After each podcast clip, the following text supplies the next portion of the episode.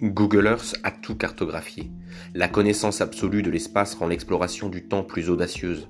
L'aventurier contemporain se perd dans l'archéologie des âges, fait la généalogie de la rage, un trek dans le temps, pas de street view sur les boulevards d'antan, des narrations des histoires d'avant, des récits vernaculaires, le verre n'a pas l'air transparent.